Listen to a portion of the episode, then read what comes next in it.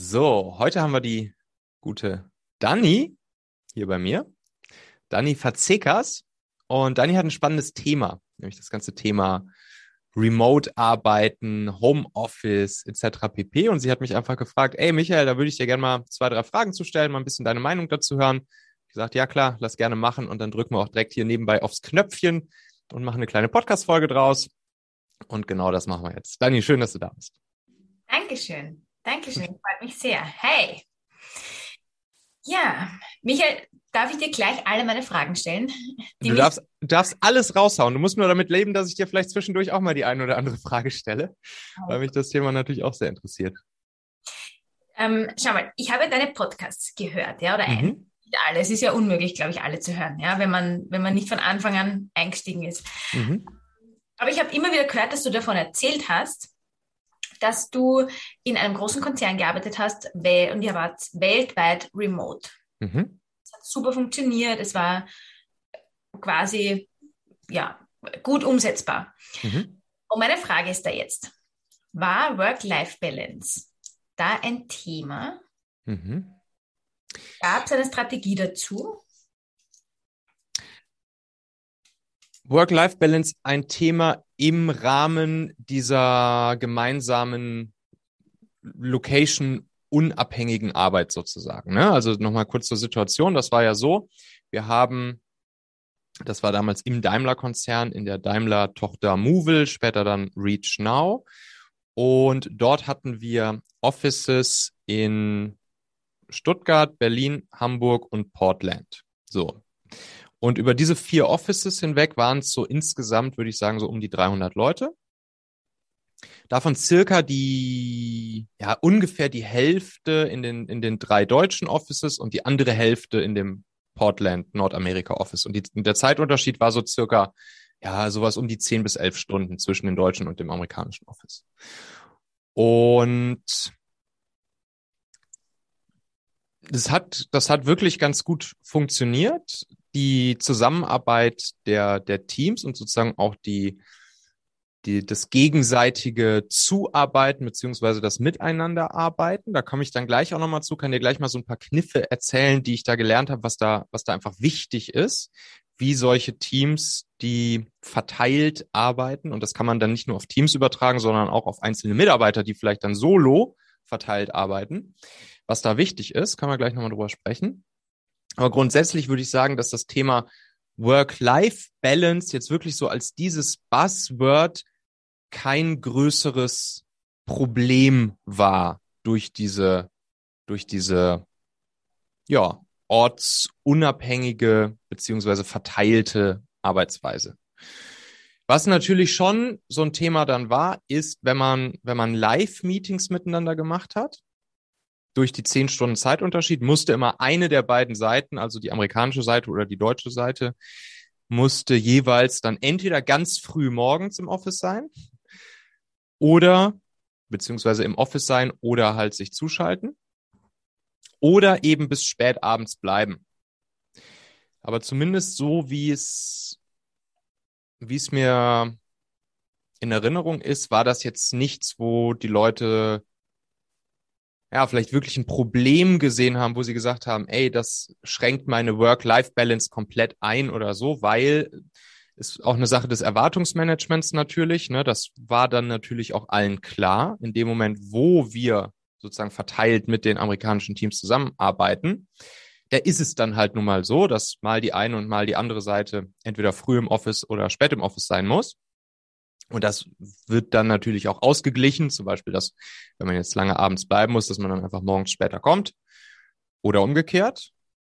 Und ja, dementsprechend, und dann, dann wurde da auch so ein kleiner Fairness, Fairness-Gedanke noch mit reingebracht, so dass es dann halt so war, dass nicht immer nur eine Seite früher kommen oder, oder länger bleiben muss, sondern das wurde dann zum Beispiel abgewechselt. Und durch solche Sachen glaube ich, war es jetzt nicht so, dass sich da einzelne Leute sehr stark, zumindest öffentlich darüber beklagt hätten, dass sie, dass es, dass es jetzt irgendwie besonders doof für sie gewesen wäre. Natürlich ist es, ist es jetzt nicht die, die optimalste Situation Und man würde sich natürlich wünschen, dass es anders ist. Aber ich glaube, im Großen und Ganzen hat sich dann jeder auch irgendwie damit abgefunden und fand das dann auch okay. So, ne? Man, man, man liebt es vielleicht nicht, aber man findet es okay, dass man dann auch mal über die Grenzen hinweg ja zu etwas ungewöhnlicheren Zeiten miteinander kommunizieren muss.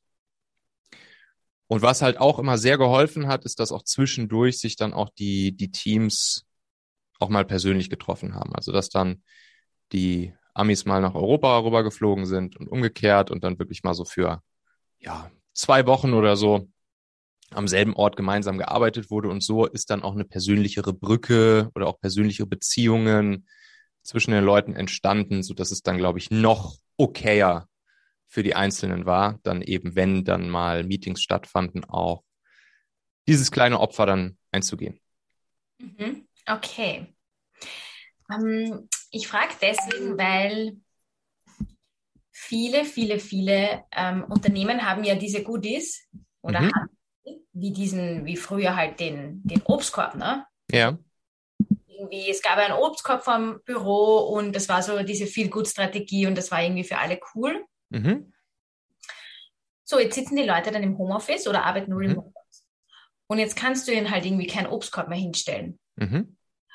Und die Frage ist jetzt natürlich, okay, ähm, was mache ich als Unternehmen? Habe ich überhaupt Interesse dran, ja, dass sie dann was kriegen? Oder sage ich, cool, erspare ich mir auch den Obstkorb und den gratis Kaffee. Ja. Ähm, oder überlege ich meine Strategie für meine mhm. Mitarbeiterinnen und Mitarbeiter, gerade beim Thema Work-Life-Balance oder eben viel gut oder wie auch immer, um, um den Arbeitsplatz attraktiver zu gestalten, mache ich da was. Mhm. Hast du Erfahrung damit? Was würdest du denn sagen, ist das Ziel von dem Obstkorb? So dieser klassische Obstkorb, der ja so der, das stereotypische Item ist, was dann da steht. Kaffeevollautomat, Obstkorb und Kicker. Genau. Was ist denn das Ziel davon, das Unternehmen das ins Office reinstellen, so dass ich mir dann da immer meinen Apfel schnappen kann? Also wenn ich jetzt ganz, ganz, äh, wenn ich jetzt Gutartigkeit unterstelle, ist das, mhm. Ziel, dass ich echt möchte, dass meine Mitarbeiterinnen und Mitarbeiter sich ähm, zwischendurch auch mal gesund ernähren und mal mhm. einen, einen, Apfel essen oder ähm, eine Kirsche oder eine Marille oder was auch immer. Ja. ja. Ähm, es kann natürlich auch sein, dass ich sage, ich gebe ihnen einfach irgendwas, damit ich, damit ich sagen kann, ich habe irgendwas gemacht. Ja. Und, und was wäre das Ziel davon, dass ich das sagen kann? Dass naja, ich irgendwas gemacht habe? Naja, dass du zum Beispiel, um andere Mitarbeiter, äh, andere Mitarbeiter anzuwerben, ja, oder mhm. auch andere Sachen auszuschlagen, ja, und zu sagen, habt ihr eh schon einen Obstkorb? Was wollt's noch alles? Quasi. Ach so, okay. Mhm. ja. Also, aber grundsätzlich natürlich ist das Ziel äh, quasi, um den Arbeitsplatz attraktiver zu machen, ja, um einfach, ja. dass Mitarbeiterinnen, meine Mitarbeiter sich wohlfühlen, mhm. gesund sind, gesund bleiben. Ja. Wohlfühl, gesund bleiben ähm, und dass es auch, dass es ein attraktiver, dass sie motiviert sind und ein attraktiver Arbeitsplatz für zukünftige Mitarbeiterinnen und Mitarbeiter ist. Mhm. Dass ich einfach sagen kann, hey, bei uns gibt es einen Apfel am Tag. mhm. In alten Zeiten. So, ähm, jetzt äh, sind wir im Homeoffice ja, mhm. oder, ähm, oder arbeiten remote. Und jetzt ist die Frage, okay, Obstkorb rennt nicht mehr so, ja, weil wir nicht mehr im, im Office sind, erstens. Und zweitens, weil es einfach mittlerweile viel zu wenig ist, weil auch die Ansprüche der Arbeitnehmerinnen anders sind. Weil sie, niemand kommt mehr, weil es irgendwie einen coolen Obstkorb gibt. Mhm. Und die Frage ist, ähm, was kann ich bieten? wenn meine Mitarbeiter, wenn ich keinen, eigentlich, wenn ich nicht mehr diesen physischen Zugriff auf den Arbeitsplatz habe, weil dein mhm. Arbeitsplatz ist ja plötzlich zu Hause. Ja? ja. Ähm, wie kann ich diesen Arbeitsplatz dann attraktiver gestalten? Ja. Nochmal ganz kurz vorweg, ich glaube, ne, der, der Obstkorb, das ist jetzt hier so ein, so ein, so ein kleines Mittel zum Zweck jetzt hier für uns. Ich glaube, der Obstkorb und, die, und der Kaffeevollautomat, das, das ist natürlich was, was eigentlich in wahrscheinlich 92,8 Prozent der Offices heutzutage, zumindest der Bürojobs, ne, im Prinzip Standard ist. Ne? Das ist jetzt wahrscheinlich nichts, womit man noch großartig Employer Branding betreiben kann oder den Arbeitsplatz noch signifikant attraktiver machen kann, wenn andere Sachen entweder stimmen oder nicht stimmen. Ich glaube, da, da ändert jetzt der Obstkorb nicht so viel mehr an der, an der Attraktivität des, des Arbeitsplatzes. Nein, Aber klar. Mhm. Das Symbol quasi. Genau, das Symbol. Und ja, die Frage ist ja genau die, die du aufgezählt hast. Wie kann man denn den Arbeitsplatz beziehungsweise den, den Arbeitgeber, das Unternehmen, das Team attraktiv und attraktiver machen, sowohl für die bestehenden Leute, also wie kann ich sie binden, und auch für potenzielle neue Leute, also dann in Richtung Employer Branding.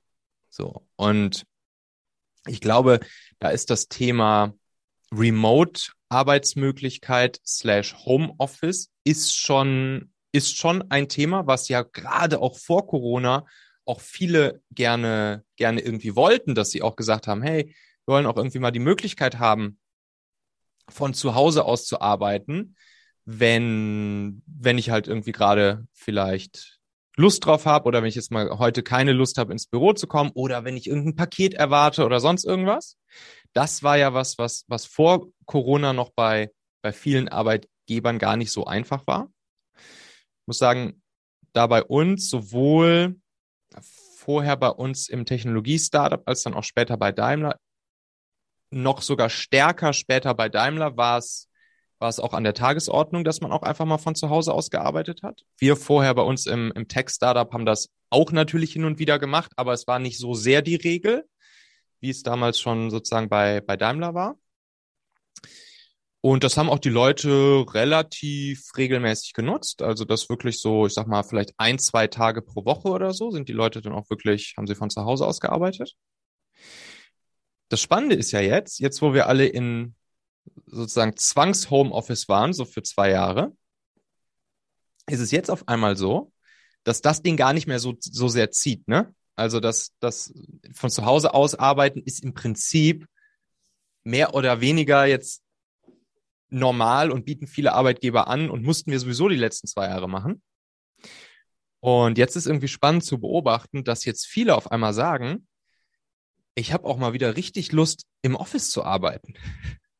Also gerade auch die, ne, diese, diese Branchen, wo halt auch immer sehr starker ja, Fachkräftemangel herrscht, wenn wir jetzt auf Bürojobs schauen, sowas wie zum Beispiel in der IT oder Programmierer, Softwareentwickler, solche, solche Jobs. Da ist es jetzt häufig so, dass, dass Programmierer sagen, ja, so, also jetzt rein Homeoffice, ich gar nicht so Lust drauf. Das, was halt am coolsten wäre, wäre so ein Hybrid-Ding, dass ich von zu Hause oder von irgendwo aus arbeiten kann, wenn ich es möchte, aber dass es trotzdem auch irgendwie so einen Ort gibt, wo man mal hingehen kann, wo man die Leute persönlich trifft und wo man die Leute sozusagen auch, wo man auch persönlich mit ihnen kommunizieren kann, etc. Und das finde ich ganz spannend zu sehen. Und das könnte auch jetzt sozusagen ein, ein wichtiger Hebel sein, den Arbeitgeber sich jetzt schnappen können, um gute Leute anzuziehen, indem sie zum Beispiel sagen, hey, unser Office ist an diesem und jenen Ort, da wird gearbeitet, da kannst du arbeiten, da treffen wir uns, da gibt's Socializing etc. pp. Und gleichzeitig kannst du aber auch, wenn du möchtest, haben wir auch die Flexibilität, dass du remote arbeiten kannst, wenn du möchtest, Homeoffice machen kannst, wenn du, wann du möchtest und da eben diese volle Flexibilität hast. Und ich glaube, das ist schon echt so ein Modell, was was sehr zukunftsfähig sein könnte. Vorher war halt das Homeoffice das, wo, wo Arbeitgeber noch sehr skeptisch waren und deshalb wollten das viele. Also man will ja immer das, was man nicht kriegen kann, ne? so sind wir Menschen gestrickt. Und jetzt mussten wir zwei Jahre im Homeoffice sein und die Leute wollen auf einmal wieder ins Office. so, und deshalb ist wahrscheinlich das Learning daraus, dass diese Flexibilität, also diese Wahlmöglichkeit heute mal so, morgen mal so, diese Woche mal so und nächste Woche mal so, dass das ein ziemlich starker Hebel sein könnte. Ist jetzt primär auch erstmal eine Arbeitshypothese von mir, aber ist das, ich habe mich jetzt auch mit, mit vielen Unternehmern, Gründern etc. darüber unterhalten, über genau das Thema. Und da haben mir sehr viele gesagt, so, ey, dieses reine Homeoffice-Ding, wenn wir das anbieten, dann zieht das gar nicht mehr so richtig, weil wir jetzt auf einmal von den Leuten hören, die wollen wieder ins Office oder die wollen halt die Wahlmöglichkeit haben. Und das ist, glaube ich, ein wichtiges, wichtiges Ding, was, was wir jetzt verstehen dürfen und womit wir, womit wir arbeiten dürfen. Mhm. Und dann ist halt auch immer sehr, sehr, sehr wichtig, dass, also ich glaube, es gibt einen großen Unterschied zwischen, zwischen Homeoffice und Remote-Arbeiten. Meine lieben Podcast-Hörer, wenn dir gefällt, was du hier regelmäßig hörst, dann würde ich dir empfehlen, auch hin und wieder mal in meinem YouTube-Kanal vorbeizuschauen. Dort bekommst du dann nämlich solchen Content hier nur eben zusätzlich noch auf der Bildspur. Ich zeige ja immer viele Praxisbeispiele, Erklärgrafiken und Vorlagen, die du sofort für euch anwenden kannst. Ich habe einen Kurzlink eingerichtet, der dich direkt zum YouTube-Kanal bringt unter xhauer.com slash yt für YouTube. xhauer.com slash yt. Klicke dort gern einfach auf Abonnieren, so siehst du dann auch automatisch einmal pro Woche, wenn ich ein neues Video rausgebracht habe und kannst einfach entscheiden, ob du es dir ansehen möchtest.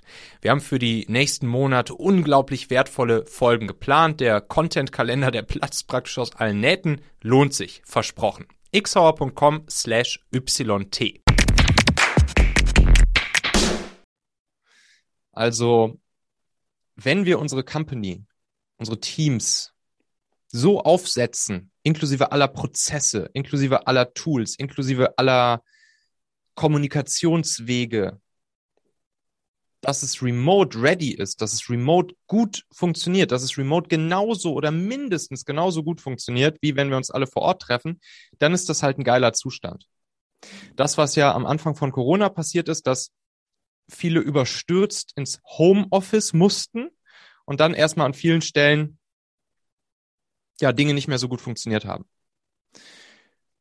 Und Homeoffice ist im Prinzip nur bei Default arbeiten wir im Office, aber ich kann auch mal Homeoffice machen. Dann ist aber die Company und das Team und die Prozesse noch lange nicht remote ready. Wenn wir allerdings dafür sorgen, dass wir alles remote ready aufsetzen, und dann auch diese Wahlmöglichkeit eine echte Wahlmöglichkeit ist, weil es total scheißegal ist, ob du zu Hause arbeitest oder ob du im Office arbeitest, so wie du heute gerade willst.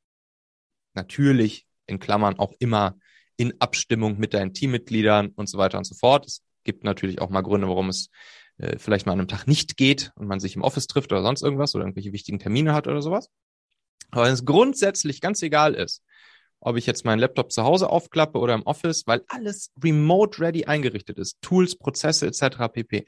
Dann ist das halt ein Zustand, der sehr, sehr, sehr, sehr, sehr attraktiv und dann macht das, glaube ich, auch einen sehr attraktiven Arbeitgeber, attraktives Unternehmen aus, womit wir genau das zumindest als einer, als ein Faktor von mehreren hinbekommen, die guten Leute bei uns zu halten und auch noch mehr gute Leute zu uns anzuziehen.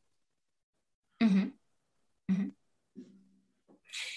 Es stellt sich für mich ein bisschen die Frage, weil ich ja auch, ich habe jetzt ähm, seit 2016 remote mhm. gearbeitet und war natürlich auch sehr in der Online-Business-Bubble. Mhm. Also habe natürlich viele Leute kennengelernt und, und, die alle remote arbeiten. Jeder sitzt irgendwo und ähm, jeder hat halt auch eine sehr hohe Eigeninitiative in seiner Arbeit oder in ihrer Arbeit, weil ist nun mal so.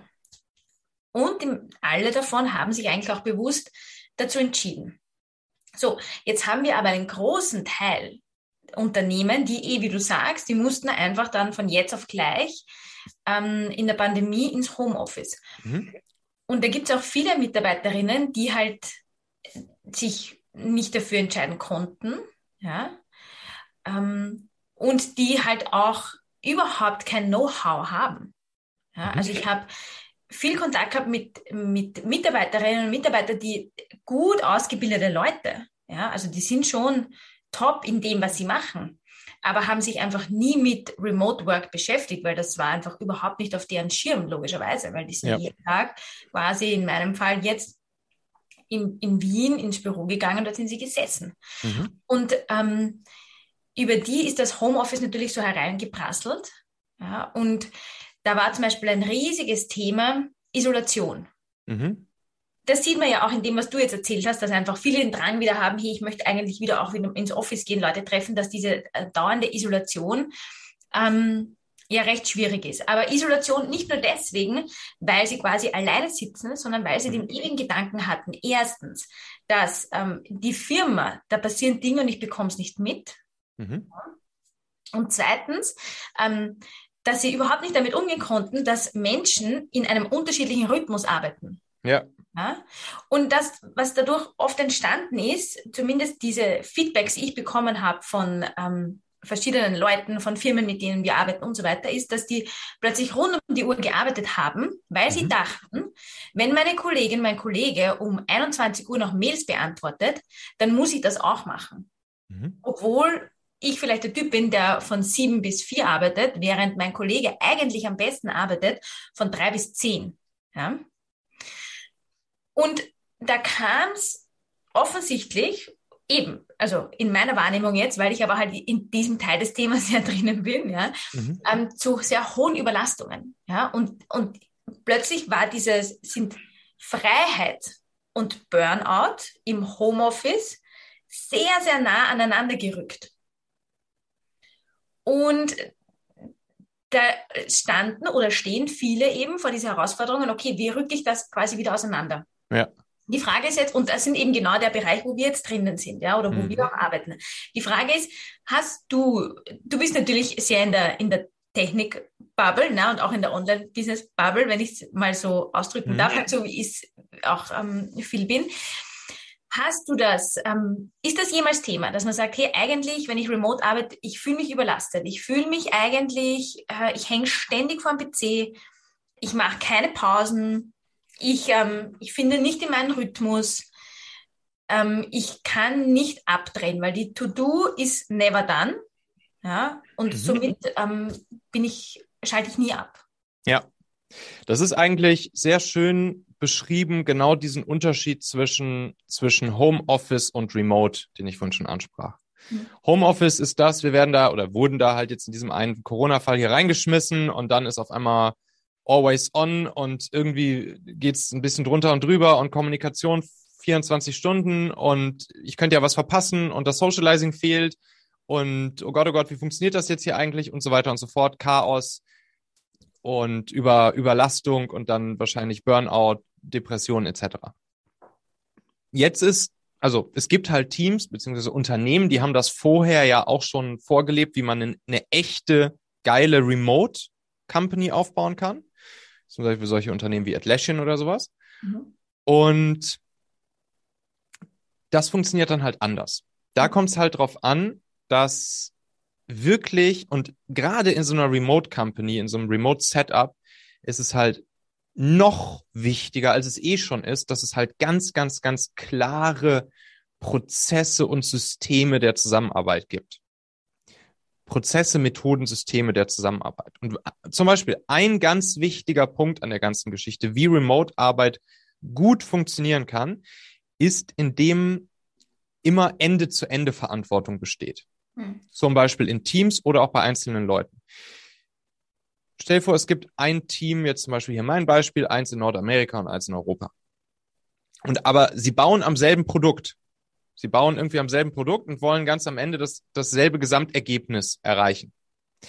Dann ist es unerlässlich, damit das gut funktioniert und es eben nicht jeden Tag diese Calls geben muss, früh morgens oder spät abends oder rund um die Uhr kommunizieren oder bei Slack oder sowas. Es ist halt super wichtig, dass jedes Team ganz klar weiß, welchen Part oder welches Subprodukt oder welches, welchen Bestandteil des großen Ganzen es verantwortet und dann für diesen Subpart Ende zu Ende Verantwortung hat. Kommt auch so ein bisschen so aus der agilen Welt, wo man dann halt dazu übergeht, Teams nicht zum Beispiel nach nach Funktion zu haben. Also das ist das Marketing-Team, das ist das Sales-Team, das ist das Produktteam, das ist das Entwicklungsteam, sondern dass man Ende-zu-Ende verantwortliche Teams hat, wo zum Beispiel ein Marketer, ein Produktmensch, zwei Developer und vielleicht noch ein Salesmensch drin ist und dieses Subteam Ende zu Ende dieses Subprodukt bauen kann. Und dann kommt nämlich Folgendes zustande, dass dann auf einmal die Teams nicht mehr in der komplett optimalen Welt nicht mehr voneinander abhängig sind, sondern komplett autonom agieren können, zeitlich und örtlich komplett unabhängig sind und sich gegenseitig als eine Art Kunden verstehen. Das heißt, Team A in, in Nordamerika baut Bestandteil A des gesamten Produktes und Team B baut Bestandteil B des gesamten Produktes in Europa und Team B nutzt im Prinzip Team A oder das Ergebnis von Team A wie so ein Zuliefererteil, wie einen, wie einen Zulieferer, die diesen Bestandteil an Team B liefern, sobald Teil A fertig ist.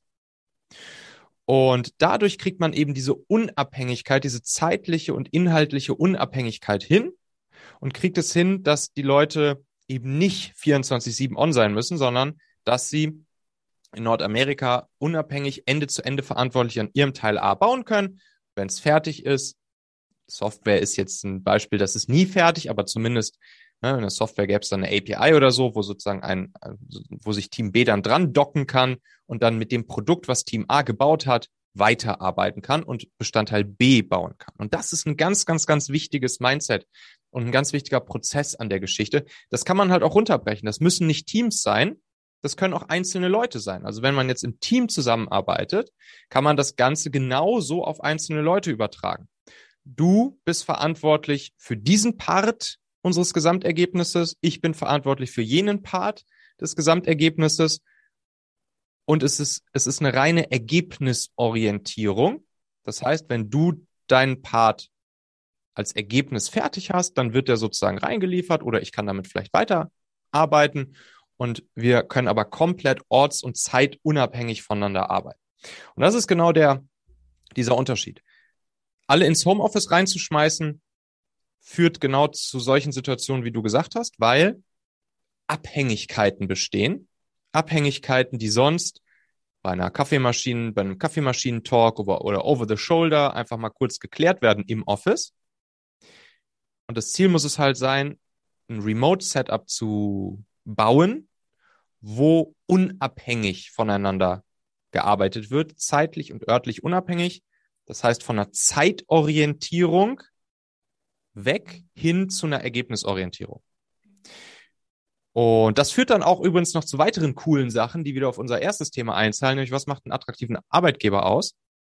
Wenn wir remote miteinander arbeiten, und es hinbekommen haben, ein cooles Remote-Setup zu haben, mit, mit geilen Prozessen und Systemen, die uns erlauben, orts- und zeitunabhängig voneinander zu arbeiten, weil wir ergebnisorientiert sind, dann ist es auch im nächsten Schritt scheißegal, wann wir arbeiten.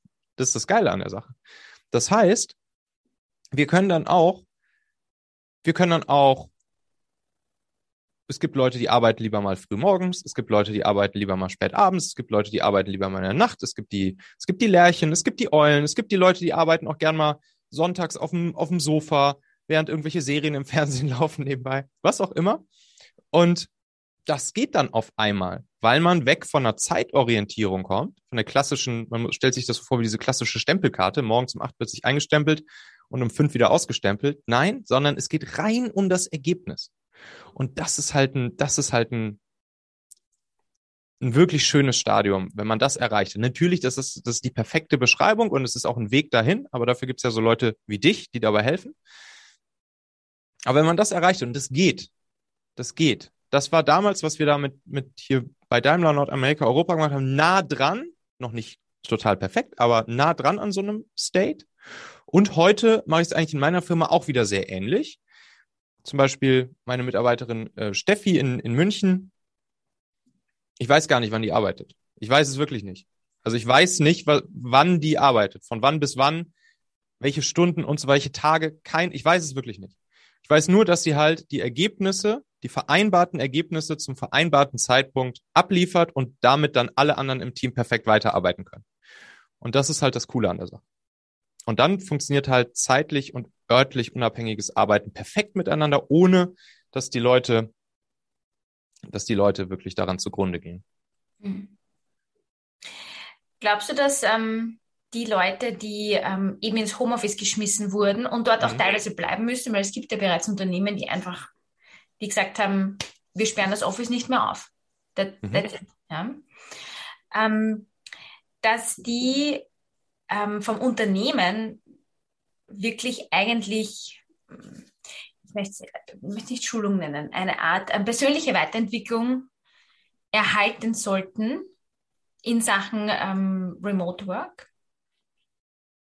Die Frage ist, wie sehr Sie Einfluss darauf haben, dieses Remote-System, von dem ich spreche, zu implementieren. Also am Ende oder am Anfang muss vor allen Dingen derjenige erstmal geschult werden oder diejenigen, das kann ja vielleicht auch das Team sein, wenn man jetzt in einem agilen Scrum-Team zum Beispiel arbeitet und zweiwöchentliche Retrospektiven macht oder sowas, dann kann das gesamte Team sich solche Prozesse einführen. Wenn es jetzt irgendwie eine Top-Down-Organisation ist, wo, weiß ich nicht, die, die Prozesse vielleicht rein vom Management oder vom Chef oder so bestimmt werden, dann wäre halt der oder diejenige die Person, die man halt schulen muss, in Richtung, wie implementiere ich solche Prozesse, Methoden, Systeme in meinem Team oder in meiner Firma, so dass es halt remote ready wird. Weil was halt schnell passieren kann, stell dir vor, du schulst nur die Mitarbeiter sozusagen, die aber gar keinen direkten Einfluss auf die Prozesse und Systeme haben, wie gearbeitet wird, dann kann halt auch schnell Frust entstehen, weil es kann halt passieren, dass du den Leuten zeigst, wie der Optimalzustand wäre. Und dann ist aber sozusagen die, das Gefühl der Leute ist, hm, ja, ist ja alles schön und gut, aber ich habe hier gar keinen Einfluss darauf, das irgendwie zu ändern. Mhm. Und deshalb, ja, muss man halt sozusagen da ansetzen, bei denen, die wirklich den Hebel in der Hand haben, die wirklich die Verantwortlichkeit dafür haben und dies auch wirklich auf die Straße bringen können. Das kann das Team sein. Es kann aber auch die Führungskraft etc. sein. Das kommt halt immer ganz drauf an. Auf jeden Fall, egal wer es ist, es kann sich schon super stark lohnen, natürlich, solche Prozesse, Systeme, Methoden zu implementieren, weg von der Zeitorientierung hin zur Ergebnisorientierung, so dass wirklich nicht nur im Homeoffice gearbeitet werden kann, sondern dass echt remote gearbeitet werden kann, mhm. ortsunabhängig gearbeitet werden kann. Mhm. Dann gibt es noch einen weiteren Punkt, der mir, der, der wirklich auch, glaube ich, sehr wichtig ist für diese Unternehmen, die du ansprichst, wo jetzt auf einmal, wo jetzt auf einmal gar nicht mehr ins Office gegangen wird. Also erstens ist es natürlich für solche ganz besonders kritisch, solche Remote-Systeme einzuführen. Und zweitens bleibt es aber meiner Erfahrung nach auch einfach wichtig, dass man sich trotzdem von Zeit zu Zeit persönlich sieht. Mhm. Das machen übrigens auch die, das machen auch die, die Remote Companies, die großen Remote Companies, die es schon lange vor Corona gab und die weltweit remote miteinander arbeiten, weltweit, auf der ganzen Welt verteilt Mitarbeiter haben, wo es gar kein Office gibt und die trotzdem geile Produkte bauen. Mhm. Die machen es auch so, dass sie halt zum Beispiel einmal im Quartal oder so. Ich glaube, das reicht auch. Einmal im Quartal ist ein schöner Rhythmus. Einmal im Monat ist zu viel, weil es dann wieder sehr viel Reisezirkus für die Leute. Aber so einmal im Quartal ist, eine, ist ein schönes Ding. Sich so für zwei Wochen auf so einem, auf so einem Offsite oder auf so einer Workation oder sowas zusammen zu sehen, wirklich in Person. Dann da irgendwie zwei Wochen miteinander zu arbeiten, kann auch nur eine Woche sein. Einmal im Quartal. Und das reicht halt schon, damit die Leute auch eine persönliche Brücke bauen. Das ist halt sehr, sehr, sehr, sehr, sehr wichtig.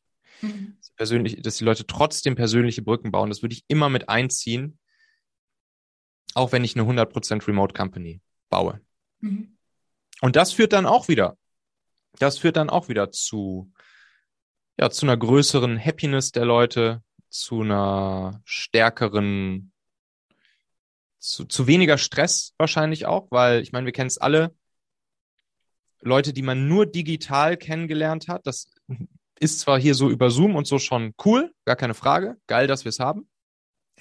Aber es ist halt immer noch mal was anderes, wenn wir jemanden dann zum ersten Mal persönlich getroffen haben. Mhm. Es ist einfach noch mal ein bisschen, bisschen persönlicher am Ende und wir bauen noch mal andere Brücken, wir können vielleicht sogar ein Bier miteinander trinken und uns auch noch mal anders öffnen als jetzt nur in so einem geschäftlichen Zoom-Meeting. Mhm. Und das ist halt ganz, ganz, ganz, ganz, ganz wichtig. Auch bei 100% Remote Companies. Du, ich habe noch eine Frage, weil du jetzt das Thema Stress angesprochen hast. Mhm. Du persönlich in deinem Arbeitsalltag, ja, mhm. ich mein, du arbeitest jetzt wie viele Jahre, hast du überhaupt schon mal nicht remote gearbeitet? Ja, wie gesagt, damals bei uns im, in unserem Startup, das war schon by default on-premise, also by default bei uns im Office. Klar, wie gesagt, hin und wieder haben wir Homeoffice gemacht, aber dann eher Home. Ja, wobei man muss schon sagen, unsere Prozesse waren schon, waren schon ziemlich nah am Remote Ready. Mhm. So, das schon, aber trotzdem hätten wir uns nicht als Remote Company bezeichnet. So, also das war schon im Office zu, sagen wir mal, 90 Prozent. Mhm. Okay. Na gut, aber seit du jetzt remote arbeitest oder überhaupt jetzt ähm, derzeit, wenn du deinen Arbeitsalltag so betrachtest, mhm. was stresst dich? Was bringt dich eigentlich? Gibt es was, wo du sagst, wenn es so rennt, mhm. dann merke ich, dass ich gestresst bin? Oder wenn ich das mache oder das nicht mache, mhm. dann merke ich, da steigt bei mir der Stresspegel. Mhm. Ja, sehr gute Frage. Ich würde sagen, das sind bei mir, das passiert dann, wenn ich ja, wenn ich wirklich merke und das Gefühl habe, dass Dinge, dass zu viele Dinge auf einmal sind, die vermeintlich wichtig und dringend sind und die ich jetzt irgendwie jetzt erledigen müsste, aber das eben nicht kann, weil halt andere Sachen gerade auf dem Tisch liegen, die ich gerade erledige oder andere Termine im Kalender stehen und solche Geschichten. Also eigentlich der, der Klassiker, wenn mal zu viele Sachen zum gleichen Zeitpunkt auf mich einprasseln und entweder nur dringend oder dringend und wichtig sind, dann, dann stresst mich das und dann nervt mich das. Ja, weil ich dann denke, dass ich da meinem eigenen Anspruch an einigermaßen vernünftige Prozesse und Systeme und Methoden nicht gerecht werde, weil das eigentlich nicht passieren dürfte. So in meiner in meiner Optimalitätswahrnehmung. Aber wenn es dann halt doch mal passiert, dann ist das das, was mich stresst und was, was nervt. Und das heißt, es ist eigentlich was, das du selbst nicht beeinflussen kannst. Es kommt von außen. Ja, das ist dann immer schnell die Ausrede. Also ich glaube, wenn ich, ich glaube schon, dass ich es hätte besser einfädeln können. So, ich habe mir angewöhnt, zumindest dann im ersten Schritt erstmal die Verantwortung bei mir selbst zu suchen. Und garantiert hätte ich in der Regel irgendwas tun können, um um das zu verhindern oder zu vermeiden.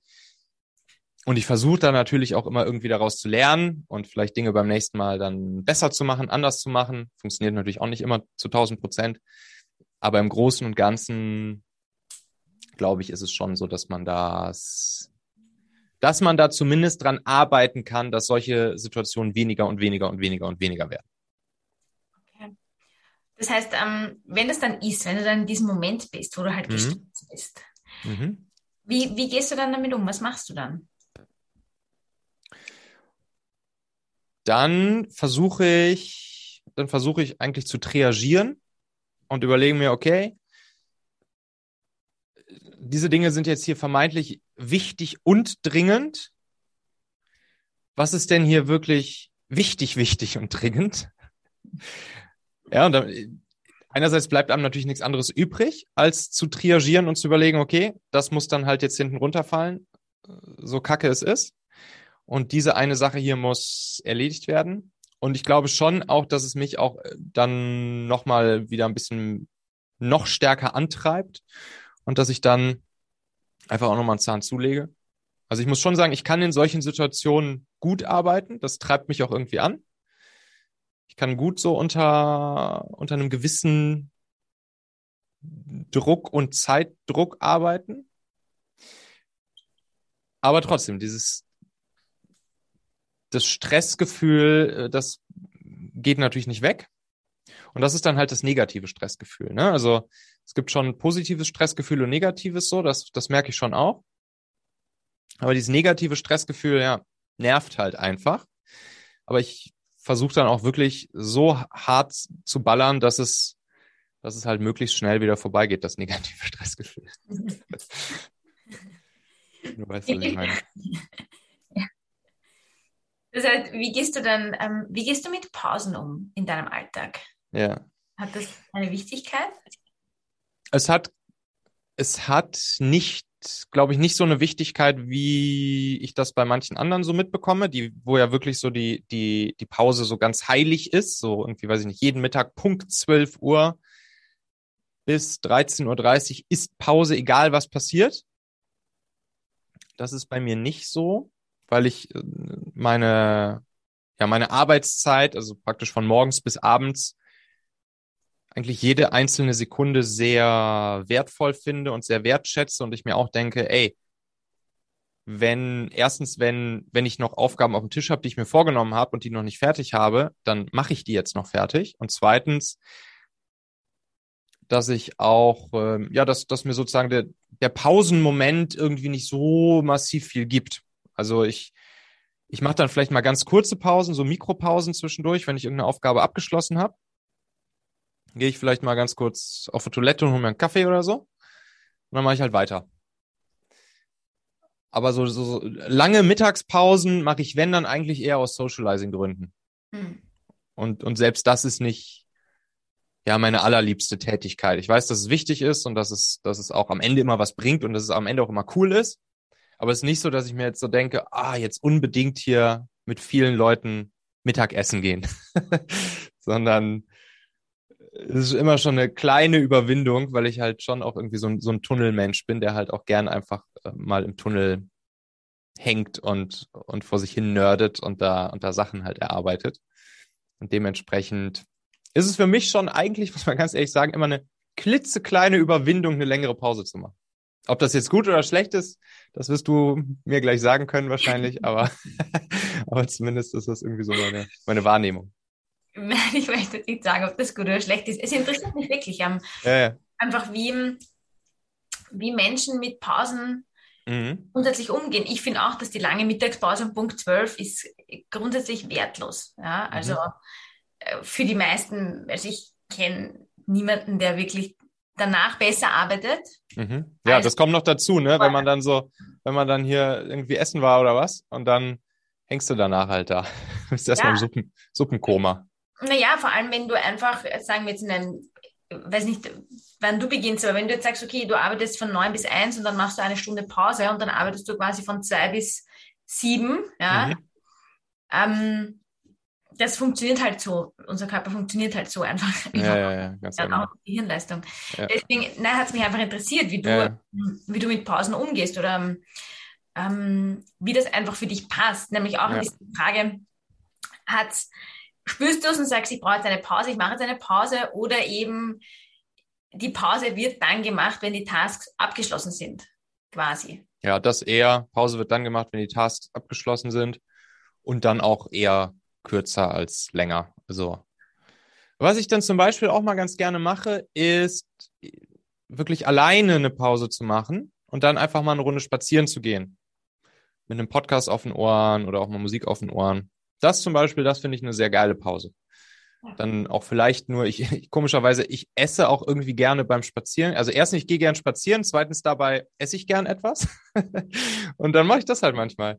Dann äh, gehe ich halt eine Runde spazieren, halbe Stunde oder so, hol mir da irgendeinen Snack zu, hol mir vielleicht noch einen Kaffee dazu und dann Podcast auf dem Ohr und dann spazieren gehen. Das, das mache ich zum Beispiel sehr gerne und das, das erholt dann irgendwie auch, habe ich den, hab ich den Eindruck. Mhm. Und ähm, wie viele Stunden arbeitest du pro Tag? Ja, also das zähle ich nicht, aber es ist halt, sagen wir mal, ich, für mich fühlt sich das ja auch alles nicht wie Arbeit an. Also es ist halt, es ist halt das, was ich hier alles mache, ist mein, mein, mein, ja, meine Arbeit, mein Hobby, mein Leben, alles gleichzeitig. Mhm. Natürlich auch das, was mir irgendwie mein, mein Dach über dem Kopf und meine, meine Brötchen finanziert, so logisch. Meine Passion, mit der ich halt natürlich auch irgendwie Geld verdiene, logisch ist klar. Nur Herzensbusiness und Passion bringt halt nichts, weil äh, so, solange man damit nicht auch Geld verdienen kann, klar. Und am meisten Wert stiftest du ja auch nur für andere Menschen, wenn dir andere Menschen damit dafür Geld zahlen, so. Sonst, ne? Und dementsprechend mache ich da irgendwie keine, keine Rechnung zwischen, yo, heute habe ich so viele Stunden gearbeitet und so viele Stunden Freizeit gehabt, das ist für mich irgendwie alles das Gleiche. Aber wenn man mal so überlegt, ich äh, fange in der Regel so ähm, um 7 Uhr mache ich, mache ich meinen mein Morgensport. Dann so gegen, gegen acht mache ich schon mal so die ersten, die ersten Sachen. Zu Hause in der Regel noch. Und dann gehe ich irgendwann so langsam ins Office und dann bin ich so um neun im Office. Und dann geht's da weiter. Im Team und so weiter und so fort. Und dann bleibe ich im Office in der Regel so bis sagen wir mal, um plus minus 6 Uhr, 6.30 18, 18.30 und je nachdem, wenn ich dann zu Hause bin, entweder es gibt irgendwas, irgendwas Schönes zu tun, was nichts sozusagen mit der Arbeit zu tun hat. Oder wenn nicht, dann mache ich da auch gerne noch mal ein bisschen weiter und mache noch mal irgendwelche anderen Sachen nebenbei, so abends, vielleicht auch mal auf dem Sofa oder so. Also es gibt da nicht so eine strikte Trennung. Dementsprechend, tja, wie viele Stunden? Irgendwas zwischen acht bis zwölf oder so pro Tag. Wenn ich jetzt wirklich reinschauen würde, was sind jetzt so Arbeits, so klassische Arbeitstasks. Ja. Aber wie gesagt, so fühlt sich das halt irgendwie nicht an für mich. Ne? Ja, ja. Alles auch irgendwie so, ja, Hobby und ja, Hobby eigentlich mit dazu ist noch. Eh, aber es braucht natürlich deinen Fokus und deine Energie, vielleicht. Klar, das auf jeden Fall, ja. Aber das, das liebe ich halt auch irgendwie. Also das finde ich auch geil. Also ich, ich mag das dann auch, wenn ich abends richtig kaputt bin, wenn ich halt merke, wow, heute hat mein Kopf wieder richtig gerattert. Und dann finde ich das auch irgendwie, außer wenn ich dann natürlich noch große, große Aufgaben vor mir habe am Abend, dann ist natürlich doof, aber dann würde ich es auch nicht so machen, dann würde ich auch gucken, dass ich tagsüber sozusagen das alles ein bisschen, die Ressourcen etwas schone. Aber wenn es dann so ist, dann gehe ich auch irgendwie gern dann ins Bett und bin zufrieden und denke mir, okay, cool. Ist ja heute wieder, hat ja wieder ordentlich gerattert da oben. Hoffentlich kommt dann da auch mal was, kam da auch was Gutes bei rum. Geil. Ja, cool. Cool. Spannend. Spannend. Aber braucht ja. nicht viel, ähm, wie gesagt, Eigeninitiative einfach. Also ich meine, das stelle ich jetzt bei dir nicht in Frage, überhaupt nicht, ja. Aber wenn man es mhm. einfach vergleicht, äh, Menschen, die das äh, schon länger machen oder die einfach mit sehr viel, ähm, jetzt gar nicht Eigeninitiative, sondern einfach auch äh, Bewusstsein, sagen wir mal mhm. so, mit Bewusstsein arbeiten. Also dass du mhm. auch spürst, okay, das war jetzt viel oder jetzt brauche ich Ruhe, das. Ähm, das braucht einfach schon, da muss, ja. da muss schon ein bisschen eine Connection auch zu sich selbst haben. Ja? Ja, Und das, glaube ich, bringt einfach Remote Work viel mehr mit sich, wenn mhm. du schon lange remote arbeitest, weil du einfach ähm, gewollt oder ungewollt deine Strukturen selber halt herstellen musst. Ja? Oder herstellst. Hingegen, die dir halt reingeschmissen werden, ja, denen ist quasi die Struktur weggezogen worden und sie wurden dann reingeschmissen in diese neue mhm. Art des Arbeitens. Und das ist halt, äh, glaube ich, schon, oder es das, schon belastend. Das sind halt, das sind halt auch zwei, zwei verschiedene Stränge. Ne? Also das eine ist halt die, die Struktur der Zusammenarbeit mit den, mit den Kollegen mhm. im Team, in der Firma. Das ist halt, da ist es halt unerlässlich, dass solche Prozesse, Methoden, Tools etc. genutzt werden, eingeführt und genutzt werden, über die wir jetzt viel gesprochen haben, die wirklich vom Homeoffice die Remote-Arbeit möglich machen. Mhm. Und dann gibt's noch den, den zweiten Strang, das ist halt so die persönliche Seite. Also wie kriege ich es persönlich halt bei mir zu Hause organisiert, von zu Hause aus zu arbeiten, im Homeoffice zu arbeiten, mit Familie, mit Kindern, mit Arbeitsort bei mir zu Hause in der Wohnung oder im Haus oder sonst irgendwo. Und das ist natürlich was, klar, da muss man erstmal ja, sich erstens dran gewöhnen und dann auch sein neues Setup, seine neuen eigenen persönlichen Prozesse, Rituale etc. natürlich finden. Ne? Und das ist natürlich auch eine große Herausforderung. Das war ja auch was, was man jetzt viel bei, bei Corona gesehen hat. Dann Leute auf einmal zu Hause, vielleicht gibt es nicht so ein richtiges Arbeitszimmer, dann sind die Kinder noch da und, und dann ist irgendwie Halligalli im Hintergrund. Und man kann sich vielleicht nicht so richtig konzentrieren oder Videomeetings werden irgendwie gestört oder es passt halt nicht so richtig mit den, vielleicht irgendwie Meetingzeiten oder so passt nicht so richtig mit den, mit den Zeiten, die jetzt irgendwie zu Hause mit, mit der Familie für irgendwelche Sachen geblockt sind oder halt notwendig sind oder so. Und das ist natürlich nochmal sozusagen wirklich dieser zweite Strang, ne, der natürlich dann, klar, ein super wichtiges äh, Thema ist, was man irgendwie in den, in den Griff kriegen muss. Hier kann es übrigens helfen, wenn man jetzt wenn man jetzt Arbeitgeber ist und vielleicht einem Mitarbeiter spiegeln, dass das bei ihnen zu Hause eine Herausforderung ist, dass man dann den Leuten ermöglicht, zum Beispiel in einem, in einem, in einem Coworking Space oder so zu arbeiten. Ne? Das ist immer eine, eine sehr schöne Möglichkeit. Haben wir jetzt auch zum Beispiel hier in dem Coworking Space, wo ich bin, da gibt's auch einige, die genau diese Situation haben, sagen halt, ja, zu Hause kann ich nicht wirklich gut arbeiten, Kinder laut, was weiß ich, Nachbarn. Und, und deshalb haben die dann eben ihren Platz im, im Coworking Space. Und das kann auch eine schöne, eine schöne Möglichkeit sein. Auch hier wieder auf deine Ausgangsfrage. Das kann natürlich auch ein sehr attraktiver Arbeitgeber sein, ne? der mir ermöglicht, dass ich remote von überall aus arbeiten kann, unter anderem von zu Hause aus oder wenn das halt nicht klappt bei mir zu Hause, mir dann einfach einen Coworking Space Platz finanziert. Das ist auch eine sehr, sehr, sehr schöne Möglichkeit.